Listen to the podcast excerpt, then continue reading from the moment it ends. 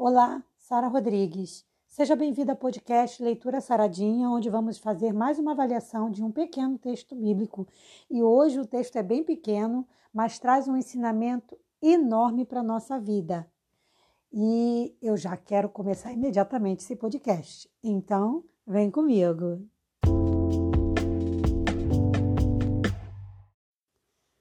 Texto de hoje se encontra em João, capítulo 18, no versículo 17. Deixa eu só confirmar aqui. Isso, capítulo 18, versículo 17, que diz assim: Então a porteira disse a Pedro: Não és tu também dos discípulos deste homem? Disse ele: Não sou.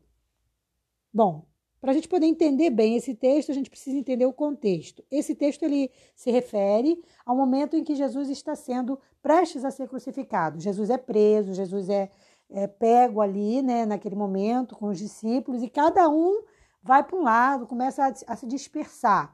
Por quê? Por conta do desespero ali, né? Então Jesus é preso, os discípulos ficam sem rumo, sem saber o que fazer. E um dos que, se não o único, que decide realmente ir atrás de Jesus é Pedro. O problema é que Pedro vai atrás de Jesus, mas ele vai pelos motivos errados, ele vai na sua confiando na sua autossuficiência.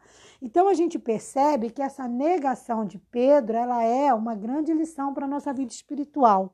Esse não sou que ele diz traz muita coisa consigo, traz muita lição. Primeiro porque a porteira, ela reconhece Pedro e ela diz: "Não é você também aquele dos discípulos?" Quando ela fala deste homem, ela está se referindo a Jesus. E Pedro diz veementemente: "Não sou."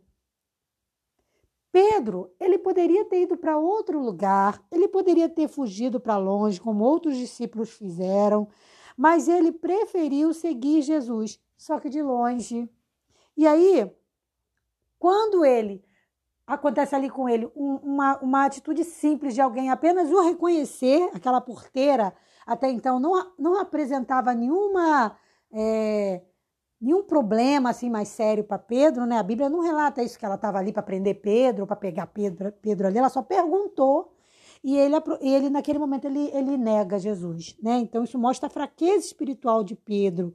Ele permitiu que o medo dele o tomasse posse dele, o atormentasse e aí ele negou Jesus.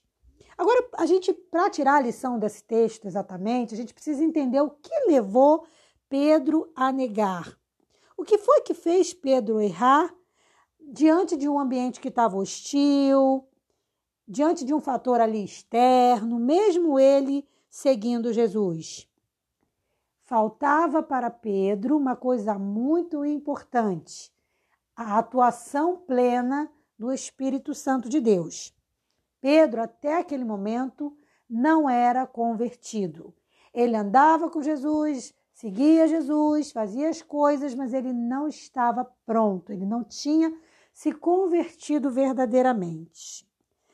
Após esse momento, quando ele vai e chora e se arrepende de ter negado, aí acontece o milagre na vida de Pedro. Ele realmente se converte. Então, essa situação aqui aconteceu porque Pedro estava se garantindo nas suas boas intenções, ele estava se garantindo na, na sua é, é, permanência ali com Jesus, como se, como se só estar ao lado de Jesus, andando para cima e para baixo onde Jesus ia, fosse suficiente. Então, se a gente trouxer para o dia de hoje, seria dizer que muitas pessoas, infelizmente, se, se, se prendem né, à sua autossuficiência, ao seu conhecimento bíblico. Então, é aquela pessoa que pega a Bíblia, sabe um monte de profecia, sabe um monte de coisa, mas não vive a comunhão diária com Jesus, não vive um relacionamento com Deus, de conversar com Deus diariamente, de caminhar conversando com Deus, de contar para Deus as suas tristezas, suas angústias, suas alegrias. Ou também alguém que se prende ao fato de estar indo para a igreja e acha que só porque ah, foi para a igreja, voltou, devolveu o dízimo, isso já é o suficiente para ela ser a pessoa mais alicerçada na fé. E a gente sabe que, embora frequentar a igreja, ser fiel no dízimo seja importante, isso não faz da gente uma pessoa preparada para vencer. O que torna a gente preparado para vencer é a tecla que eu sempre bato aqui no podcast. Comunhão diária com Deus, que vai, junto com isso, trazer todas essas outras coisas. Mas quando a gente se prende só a algumas dessas coisas, a gente corre o risco que Pedro correu. O risco de, num momento de prova, de num momento de dificuldade, negar a Jesus. Tá? Então, a gente tem que ter o somatório de coisas, mas o principal para que a gente se permaneça de pé diante de uma dificuldade é mantendo comunhão diária com Deus, através da oração e através da sua palavra. Nossa, mas é só isso? É só isso, porque todas as outras coisas vai partir disso aqui. Então parece até clichê. Ah, mas aí dizer que é só orar e só ler. Se você orar abrindo seu coração, e se você ler a Bíblia meditando na palavra, como a gente está fazendo aqui no podcast, então é só isso sim. Porque o que vai partir disso vai ser consequência. Você percebe? Então, assim, não é muito difícil a gente viver o, o, amor de Deus, viver a vontade de Deus, mas só depende da gente. E outra coisa que é muito importante a gente entender é que tudo va varia muito. Então, por exemplo, você pode, uma, uma, outra pessoa pode estar muito consagrada num dia e por deslize no outro dia já não ter consagração. Então, como é que a gente mantém a consagração? Através de uma comunhão diária com Deus. Por isso, a importância de priorizar uma comunhão diária com Deus. Eu, eu, eu confesso para você que foi esse o objetivo quando eu comecei a fazer o podcast Leitura Saradinha. Esse era o objetivo, dividir com você a minha comunhão diária com Deus. É claro que eu converso com Deus antes de fazer o podcast, converso depois. Todos os dias de manhã, quando eu acordo, eu faço minha caminhada com as minhas cadelinhas e ali eu vou conversando com Deus.